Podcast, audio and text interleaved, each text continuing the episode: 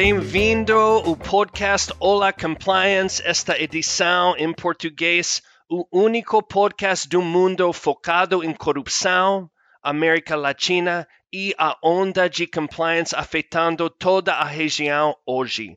Meu nome é Matt Ellis, estou aqui com meu colega Gregório Bates. Gregório, sobre que vamos falar hoje?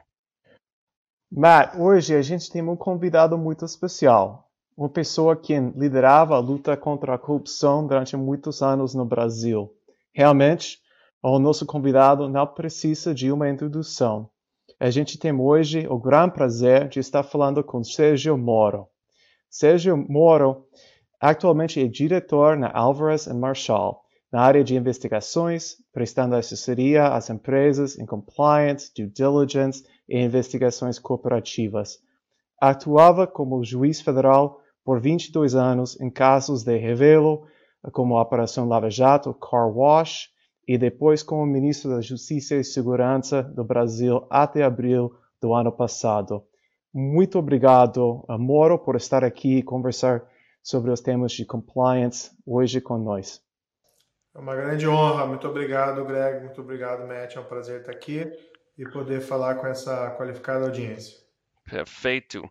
Bom, Juiz Moro, um, um, que grande prazer. A audiência do nosso podcast está focada em os ambientes de compliance na região. Uma primeira pergunta para você. Em sua opinião, no Brasil, houve uma mudança das empresas brasileiras e estrangeiras em relação ao compliance após a lei anticorrupção empresarial e após a Operação Lava Jato? São, são dois fatos que, que mudaram o cenário. É, em inglês eu chamaria que teria sido um game changer, uh, a Lei Brasileira Anticorrupção de 2013 e principalmente a Operação Lava Jato, porque uh, foi na Operação Lava Jato que a Lei Anticorrupção foi colocada à prova e, e começou a ser utilizada efetivamente. Para se ter uma ideia, antes da Operação Lava Jato era muito raro que qualquer empresa brasileira que tivesse algum problema envolvendo fraude ou corrupção na qual ela pudesse ser responsabilizada, é, era muito raro que ela colaborasse. Em geral, a postura adotada era simplesmente a defesa, é, no sentido de negar a sua responsabilidade. E poucas empresas se defendiam buscando cooperação. Esse cenário mudou completamente com a Operação Lava Jato. Além disso, é, em, em, matéria de compliance, do diligence, existem até algumas pesquisas é, feitas por amostragem. Eu me reporto a uma em particular que foi feita com o universo de 250 empresas relevantes brasileiras é, sobre a adoção de sistemas de compliance. Em 2015, ainda quando a Lava Jato se iniciava, é, o percentual de empresas uh, pouco ultrapassava 50% de empresas com sistema de compliance. É, já no ano seguinte, esse número saltou, esse percentual saltou para mais de 70%. E em 2018, é, uh, já quatro anos de Lava Jato, o percentual já era de 96%. Claro que é uma amostragem, mas revela um novo espírito uh, das empresas brasileiras uh, em relação a políticas de integridade. E mesmo as empresas estrangeiras, é, algumas delas acostumadas com um ambiente de certa tolerância no Brasil, uh, e preocupadas muitas vezes, até porque tinham dificuldades de competir em igual condições quando uh, tinham políticas de integridade, passaram a ver o ambiente brasileiro de negócios de uma melhor forma. Isso, inclusive, atraiu investidores que antes ficavam longe do mercado por conta dessas uh, da falta de, de, políticas maiores de integridade que geram também concorrência desleal. O, o Moro eh, mencionou o crescimento da importância dos programas de, de compliance. No Brasil hoje, na avaliação da responsabilidade das empresas por atos da corrupção, qual é a relevância de, de contar com um programa de, de compliance eficaz? Eu diria que é fundamental. Na própria Operação Lava Jato, algumas das empresas que se envolveram na prática de crimes, é, num, num, primeiro momento elas adotaram essa postura que mencionei há pouco de, de negação, e algumas delas, até em sua defesa, é, vieram dizer publicamente que, ao negar os crimes, que tinham sistemas de compliance dos mais modernos do mundo. Mas, no fundo, aprofundando-se a investigação, e, e mesmo depois as próprias empresas reconheceram que o sistema era de fachada, porque não, não se pode ter, por exemplo, um sistema de compliance e ao mesmo tempo se ter um departamento estruturado para pagamento de subornos a agentes públicos. Então, o elemento da efetividade, a meu ver, é absolutamente fundamental na verificação de qualquer sistema de compliance. É necessário ir até a empresa, verificar não só se os, as políticas são consistentes, do ponto de vista é, que nós chamaríamos abstrato, não é normativo, mas ver se ele funciona na prática. É, por exemplo, a empresa faz due diligence na contratação é, de terceiros, a empresa é, identificando possíveis fraudes ou, ou sub, casos de subornos feitos por seus empregados ou diretores, qual é a reação da empresa, for, quais foram as providências tomadas. É, é preciso ver a dinâmica do sistema de compliance funcionando para se ter um, um diagnóstico. Isso sempre vai exigir hum. aquilo que é, é, é, é, conhecido como o comprometimento da cúpula. Né? Tem que ter um comprometimento da cúpula, senão qualquer sistema de compliance é fake. É como se diz as fake news, né? Nós temos os fake certo, não. Tá. E, e, entendemos também que os temas eh, de, de, lei anticorrupção no Brasil não estão parados com a lei eh, de, de, de 2013, de, de, de, Clean Companies Act, desculpa. Pode nos falar um pouquinho sobre a nova lei de licitações brasileiras e os incentivos uh, contidos para a adopção de, de programas de compliance? Bem, é, só dando um passo, um passo atrás, a, a Operação Lava Jato ela, ela gerou uma, a gente pode chamar a Anti-Corruption Wave uhum. no Brasil e na América Latina. Vários países fora o Brasil adotaram leis similares de responsabilidade uh, empresarial por, por corrupção. Esse movimento continua. É claro que é, vamos ser bastante sinceros, é, esse movimento tem sofrido alguns, como chamaríamos, setbacks, retrocessos, é, recentemente, inclusive no Brasil. Isso é uma grande pena. Mas, pelo menos na minha opinião, é um movimento que não vai parar, até porque existe uma tendência internacional. A ilustrar, nós temos a recente lei nova de licitações, ah, no Brasil, é, e que essa lei trata em diversos pontos sobre programas de integridade. A lei anterior não mencionava. A lei anterior não mencionava. É uma lei 8666. A lei atual, a 14133, trata, é uma lei que tem semanas, uh, e trata de diversas formas. Primeiro, estabelece para contratos de grande vulto, assim considerados contratos de valor igual ou superior a 200 milhões de reais. O câmbio hoje é um pouco é, instável no Brasil, mas eu diria que nós estamos falando em torno de 40 milhões de, é, de dólares. É, para contratos dessa espécie, o contratante precisa ter um programa de integridade, um sistema de compliance, ou, se não tiver, precisa implementá-lo em seis meses a partir da contratação. Do outro lado, a existência de um programa de integridade é um dos fatores levados em consideração em caso de empate na licitação, de, quanto às propostas no, na questão do preço, é, e igualmente nas sanções que podem ser aplicadas no caso de descumprimento do contrato ou de violação de regras da licitação, a existência do programa de compliance pode funcionar como um elemento de atenuação da responsabilidade. Então, é, esse, essa lei recente revela que é, o Brasil continua.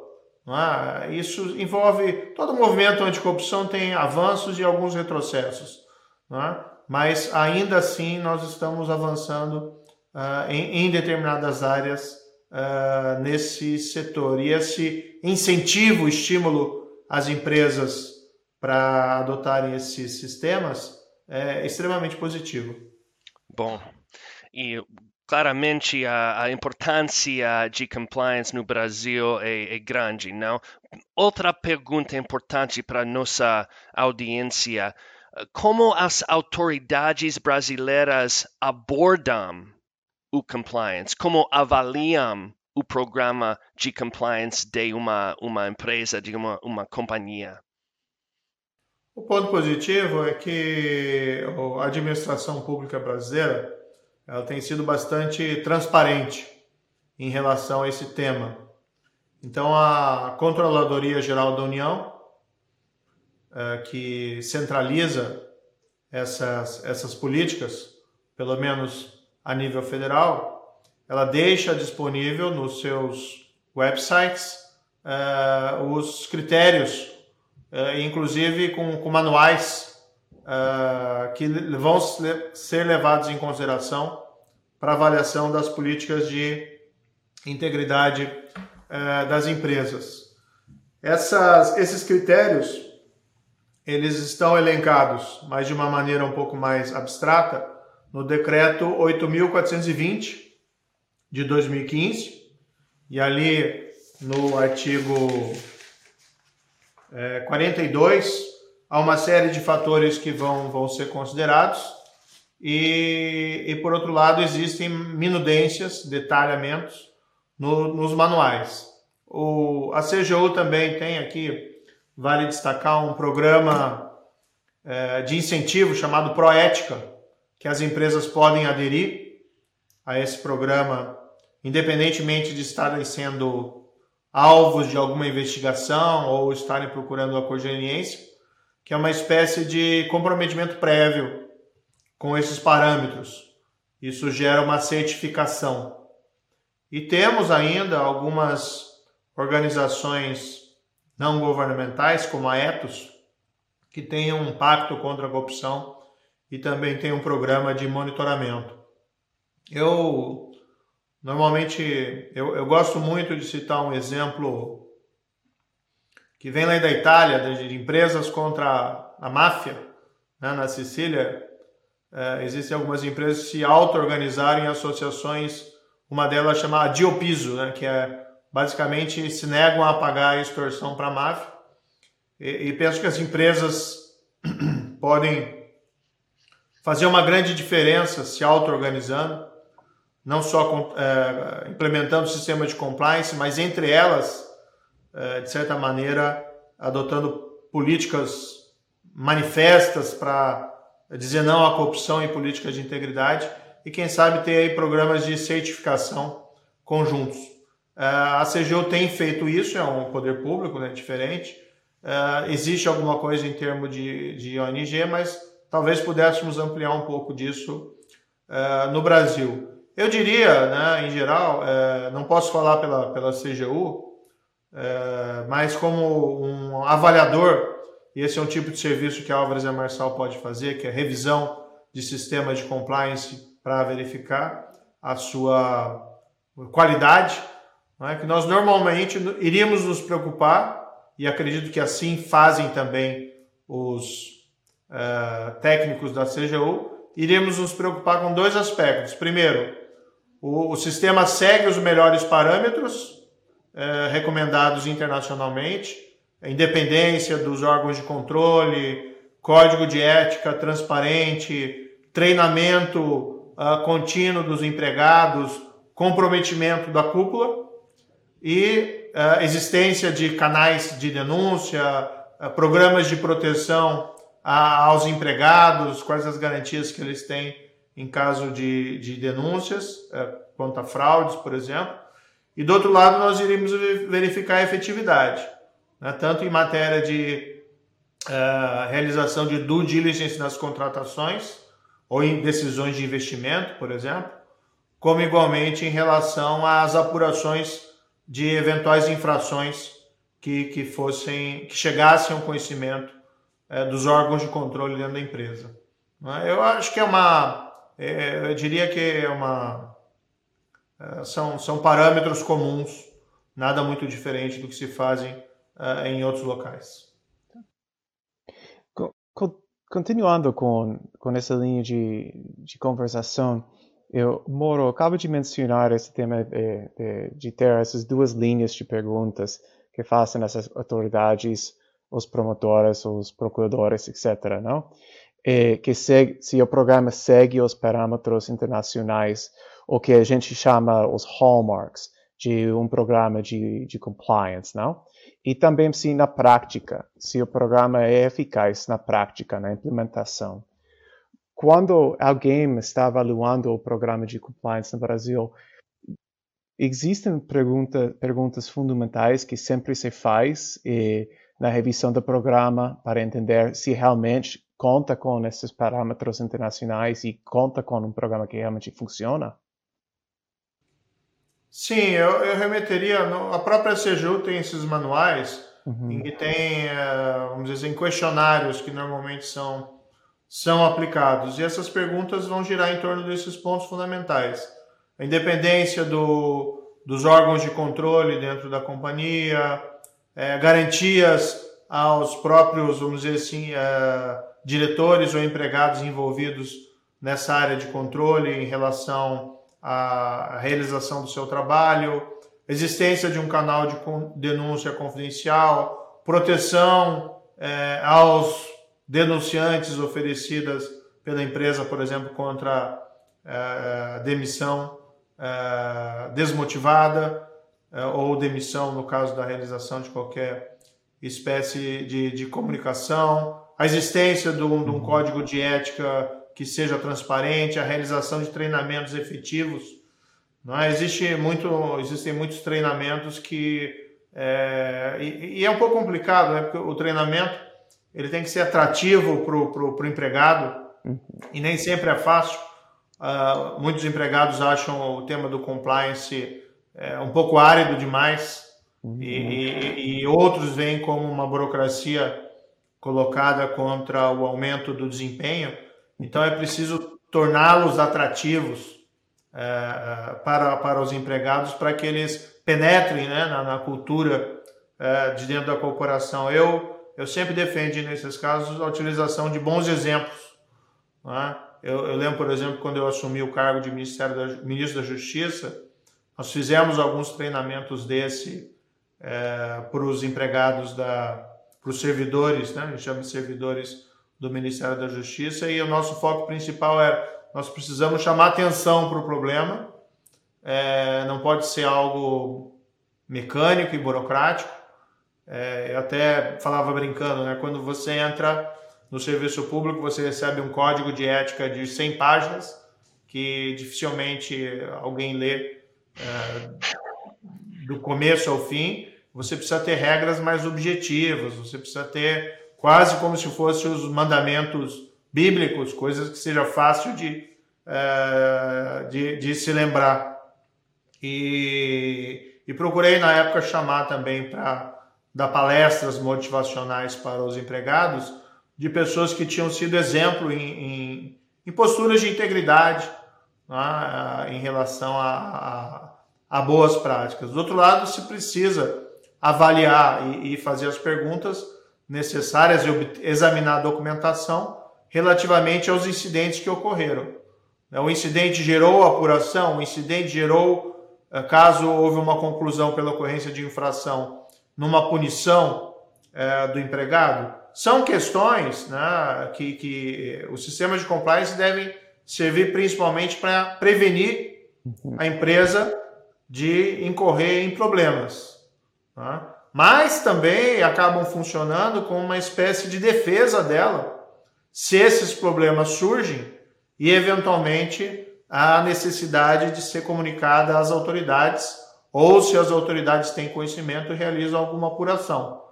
Se a empresa tomou as condutas corretas diante de um incidente e nenhuma empresa é imune a ter problemas, né? às vezes pode ter problemas desde a base da empresa até a cúpula e nenhum sistema de controle é, é perfeito. Mas a grande pergunta é o que foi feito quando os problemas ocorreram. Né? Isso é fundamental muitas vezes para é, afastar ou afastar a responsabilidade da empresa, porque existem casos, evidentemente, que empregados é, podem ter, ou diretores podem ter atuado em benefício próprio, sem qualquer espécie de responsabilidade da empresa. É, assim é, como existem a, possibilidade desses sistemas servirem como uma atenuação da responsabilidade.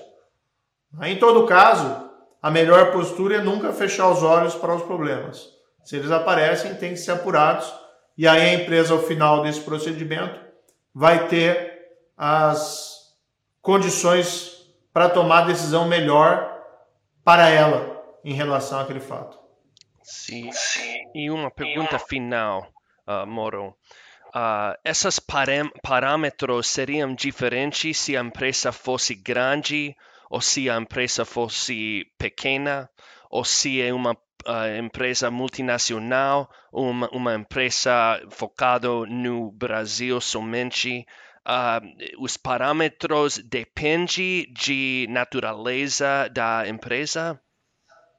Não, certamente, certamente. O nível de complexidade e de efetividade de um programa de compliance não pode ser o mesmo a ser exigido de uma grande empresa e empresas do medium market ou mesmo de pequenas empresas. O decreto que mencionei há pouco até é, leva em consideração é, expressamente é, como um elemento de, de atenuação dessa avaliação se se trata de uma pequena empresa ou de uma microempresa.